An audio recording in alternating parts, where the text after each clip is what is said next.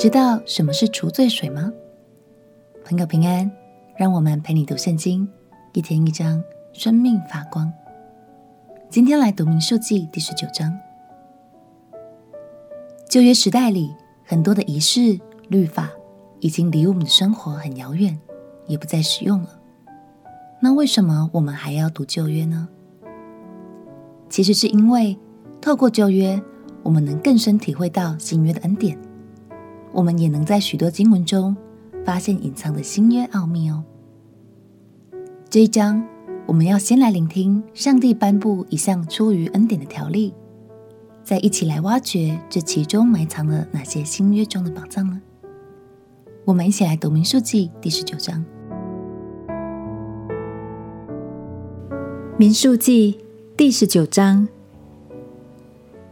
耶和华晓諭摩西、亚伦说。耶和华命定律法中的一条律例，乃是这样说：你要吩咐以色列人，把一只没有残疾、未曾负轭、纯红的母牛牵到你这里来，交给祭司以利亚撒，他必牵到营外，人就把牛宰在他面前。祭司以利亚撒要用指头沾着牛的血，向会幕前面弹七次。人要在他眼前把这母牛焚烧，牛的皮、肉、血、粪都要焚烧。祭司要把香柏木、牛膝草、朱红色线都丢在烧牛的火中。祭司必不洁净到晚上，要洗衣服，用水洗身，然后可以进营。烧牛的人必不洁净到晚上，也要洗衣服，用水洗身。有一个洁净的人收起母牛的灰，存在营外洁净的地方，为以色列会众调作除污秽的水。这本是除罪的。收起母牛灰的人必不洁净到晚上，要洗衣服。这要给以色列人和寄居在他们中间的外人作为永远的定例。摸了人死尸的，就必七天不洁净。那人到第三天要用这除污秽的水洁净自己，第七天就洁净了。他若在第三天不洁净自己，第七天就不洁净了。凡摸了人死尸不洁净自己的，就玷污了耶和华的帐幕，这人必从以色列中剪除，因为那除污秽的水没有洒在他身上，他就为不洁净。污秽还在他身上。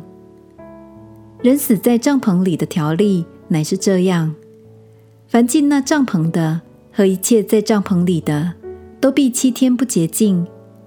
凡敞口的器皿，就是没有闸上盖的，也是不洁净。无论何人在田野里摸了被刀杀的，或是尸首，或是人的骨头，或是坟墓，就要七天不洁净。要为这不洁净的人拿些烧成的除罪灰，放在器皿里，倒上活水。必当有一个洁净的人拿牛膝草蘸在这水中，把水洒在帐篷上和一切器皿，并帐篷内的众人身上，又洒在摸了骨头或摸了被杀的，或摸了自死的，或摸了坟墓的那人身上。第三天和第七天。洁净的人要洒水在不洁净的人身上，第七天就使他成为洁净。那人要洗衣服，用水洗澡，到晚上就洁净了。但那污秽而不洁净自己的，要将他从会中剪除，因为他玷污了耶和华的圣所。除污秽的水没有洒在他身上，他是不洁净的。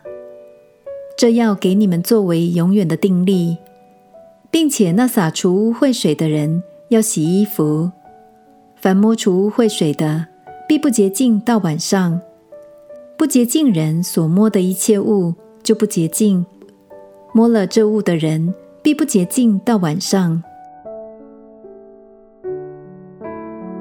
让我们先解决一个小难题：为什么靠近尸体就会不洁净呢？其实要追溯到人类的起源，死亡是从亚当和夏娃吃了不该吃的果子后才出现的。所以死亡是罪的产物。感谢神，他设立了除罪水的条例，让百姓只要带着警醒的心来到神面前，就可以透过除罪水得着洁净。这是不是跟新约很像呢？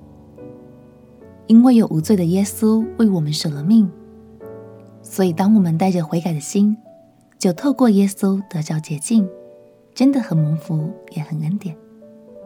这样看来，旧约中的仪式就一点也不奇怪了。一旦读懂了经文，你就会发现，其实这和我们生活仍然息息相关呢。我们一起来祷告：亲爱的耶稣，谢谢你为我舍命。让我的生命得到洁净，使我能坦然无惧的来到神面前，成为他的儿女。祷告奉耶稣基督的圣名祈求，阿门。